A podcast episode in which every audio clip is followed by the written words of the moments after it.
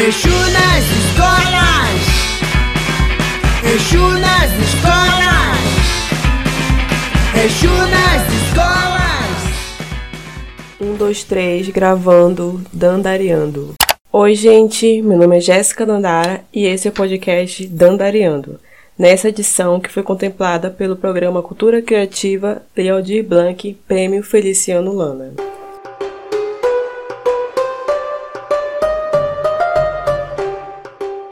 Para quem está chegando agora, eu sou a Jéssica Dandara, apresentadora do Dandariando Podcast, criado por mim no início dessa pandemia para falar sobre temas que interessam o mundo todo. O primeiro episódio foi super especial, contou com a presença do Dairel, todos são, né, gente? Mas para quem ainda não ouviu, acesse agora nosso Instagram Dandariando Pod, que o episódio está bombado, o assunto mais comentado das redes sociais na semana do lançamento. E essa semana promete com a presença dela, nossa educadora babado, que sempre está marcando presença nos eventos de negritude para falar sobre a importância da cultura negra na formação escolar. E é sobre isso que é o tema desse episódio: educação, cultura e negritude. Gente, a convidada de hoje é muito especial para mim. Eu a conheci no evento que organizo em Manaus, o Encrespa Geral. Ela é professora e, como todos os professores, está na luta para dar uma educação de qualidade nas escolas públicas de Manaus e que contemple a todas. Uma educação inclusiva e diversa.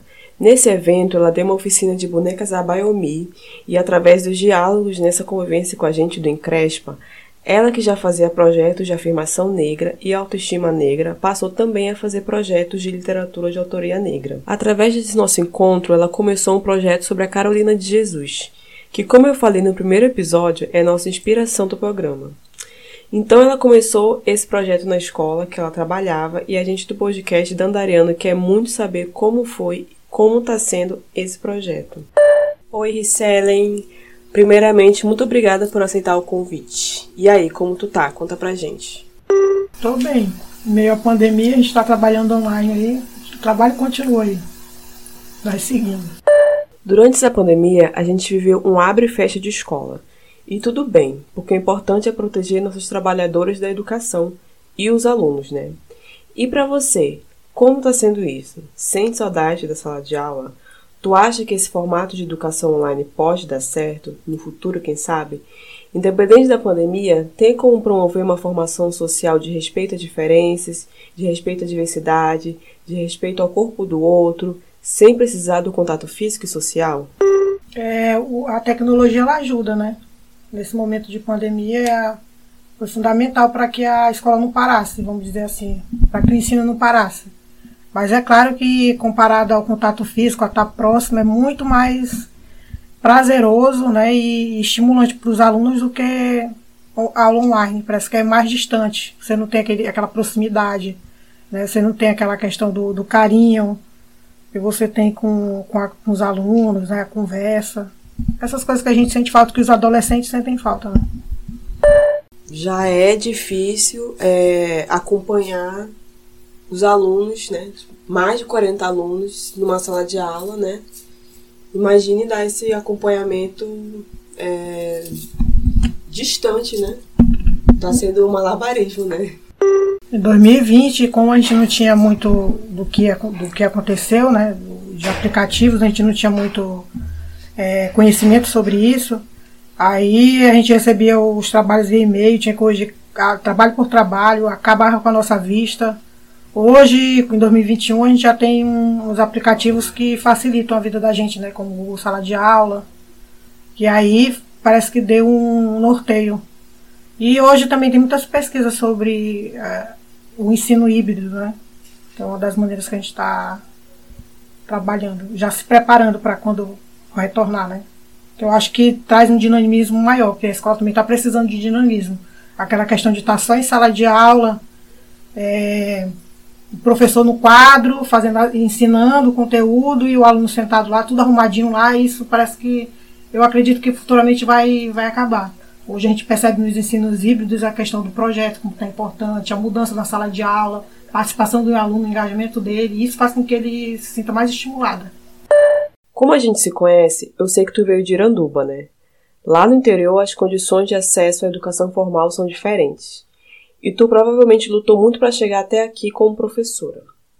Como tu instiga teus alunos a perceber essas realidades socioeconômicas, territoriais e raciais diversas? É fácil, isso aí é só a gente, por exemplo, eu acredito que tudo que a gente ensina para os alunos a gente tem que jogar para a realidade. Então, por exemplo, às vezes eu estou dando uma aula de, de gramática, aí eu falo de, da situação do Pedrinho, que não tem casa. Aí lá eu encaixo alguma coisa relacionada a isso. Aí eu falo, olha, porque sociedade precisa investir mais em conhecimento. Eu vou falando, vou trabalhando o mesmo tema dentro da minha disciplina. Eu sempre fiz isso, independente de, de ter executado o projeto ou não, sempre eu faço isso. Eu gosto de, de estimular isso. Às vezes eu vejo, por exemplo, hoje eu estava até comentando contigo sobre a situação de um menino que jogou o saco plástico na rua, né? Então, assim, eu percebo que isso é questão de, de falta de educação. Tá precisando a escola trabalhar, porque o pai não vai ensinar. Porque o pai, às vezes, é o primeiro a fazer isso. E a escola, é o papel da escola ensinar. Então, tem coisas que não é só você ensinar o que é um sujeito e um predicado. Você também tem que ensinar outros valores também para ele. Então, faço, tento fazer tudo junto. Ensinar um pouco do conhecimento que eu tenho e falar sobre essas questões.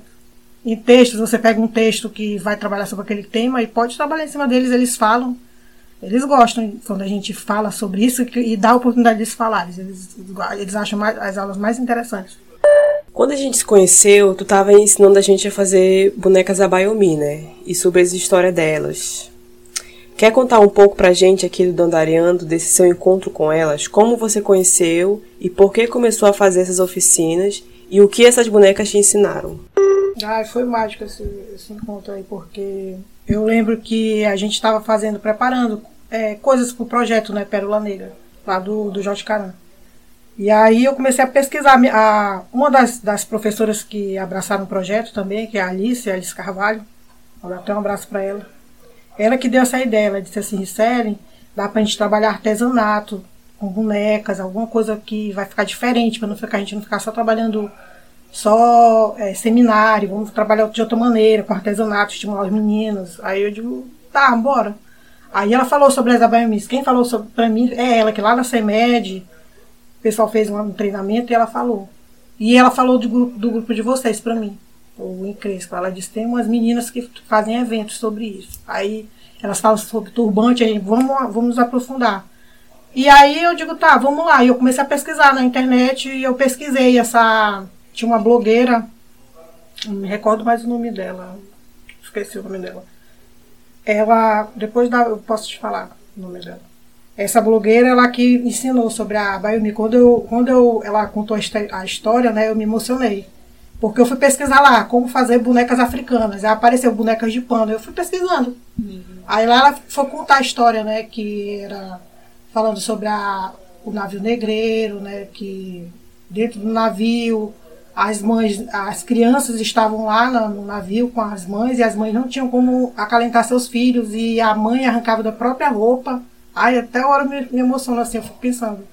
Porque a gente, como é mãe, né, a gente, fica, a gente se emociona com relação a isso. E a mãe não ter nada e arrancar das próprias vestes assim, para fazer um pano para acalentar seus filhos. Ai, eu, eu fico imaginando essa situação. E aí eu achei muito linda a história. E eu fiquei com aquilo ali, né? Aí eu digo, não, vou ensinar para meus alunos. E eu preparei a oficina tudinho para ensinar para eles. E aí depois eu fui pro evento. Aí no evento eu já estava preparado, eu já sabia como era para fazer. Aí foi mágico. Falou assim, ah, a professora vai ensinar. Aí ela não, falou, não veio no dia, né? Eu disse, não, eu sei fazer, eu sou professora. Aí foi quando a gente uhum. se conectou. Todo mundo que está ouvindo esse cast, dá uma gulgada na Lei 10.639 que estabelece as diretrizes e bases da educação nacional para incluir no currículo oficial da rede de ensino a obrigatoriedade da temática História e Cultura Afro-Brasileira e Indígena. É muito importante a gente ter essa lei decorada e cobrar, mas cobrar mesmo, que as escolas que estejam prestando ensino aos nossos filhos, sobrinhos, tios, mães, acolham a diversidade étnico-racial do nosso Estado que é formado principalmente pelas descendências indígenas e negras. Então, Ricele, a gente já está sabendo que o teu projeto com a Carolina de Jesus teve até entrevista na televisão e a gente fica muito realizada que a nossa cultura e história tenha reconhecimento pelo Estado e pelas mídias. E de saber que projetos como esse estão acontecendo, estão transformando vidas e possibilitando diálogos como esse que a gente está tendo agora. Primeiro, conta pra gente sobre os teus alunos, sobre como eles receberam esse projeto, o que eles acharam da literatura da Carolina de Jesus e conta pra gente também os resultados que tu percebeu.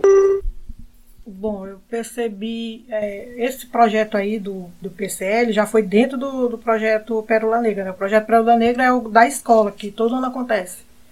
E dentro desse projeto eu quis fazer algo diferente, porque a gente sempre fica inventando coisas diferentes para colocar, né? Aí tinha o projeto PCE, que é um projeto de pesquisa, que é, que é oferecido pela SEDUC, que é incentivar os alunos do ensino médio a criar pesquisa. E aí eu tive que escolher quatro alunos. Eu escolhi os quatro alunos que eu vi que tinham, que poderiam se identificar e alguns que eu, que eu vi assim que eles tinham vontade de falar, sabe, sobre alguma coisa, falar sobre injustiça, falar sobre alguma coisa. Eu percebi disso, essa, essa, essa vontade. Aí eu digo, não, acho que ele vai, essa pessoa ela pode se encaixar. Que no caso é uma aluna minha que eu tenho um orgulho, a Dani. Ixi, ela tocou até o nome dela. Ai, eu achei muito. Assim, eu me orgulho demais dela, porque eu percebi que ela tinha a questão dela, e quando ela leu a obra da, da Carolina, ela sentiu a mesma dor, da questão da injustiça, né? De falar sobre questões que hoje não dá pra gente aceitar mais, né? E hoje eu tava pensando agora que, já com essa questão da pandemia, quanto hoje a Carolina, ela, ela vai, se você for ler a obra dela, você vai se identificar por exemplo, essas famílias que não têm emprego, que estão passando é, necessidades, né? Que vivem da reciclagem. Então, eu acho que a Carolina assim, tem muita, muita sabedoria muito conhecimento para gente, para a gente ler nesse momento, assim, né? Para a gente pensar como que ela, que ela conseguiu, né? Sair dessa situação, né? Tudo através da, da escrita, né? Esse episódio foi tudo para mim. Vou guardar no coração, que é onde ficam as coisas boas que a gente aprende. Quero agradecer muito a presença da Ricele por ter compartilhado com a gente a vida dela, o trabalho dela. Quero agradecer quem tá ligado na gente, para quem ouviu o primeiro episódio e já compartilhou com os amigos. Tô amando cada episódio, cada pessoa que encontro para lembrar o porquê a gente tá aqui desse mundão e com certeza a gente tá aqui para fazer e ser a diferença. Porque as nossas vozes precisam ser ouvidas. No próximo episódio e último dessa temporada, vai ter mais uma amiga minha do babado. Brabona, dança funk, rebola, é artista visual, influencer. Se você sabe quem é, comenta aí para ver se tá certo. Não deixem de seguir nossas redes sociais, arroba Pod, no Instagram Respeita as Pretas. Não sigam meu Twitter, se eu falo besteira, Facebook não usam. Curtam, comentem, compartilhem, mandem jobs. Tenho que abrir espaço para agradecer a equipe Dandareando, Beijo, equipe. Linda semana. E semana que vem tem mais.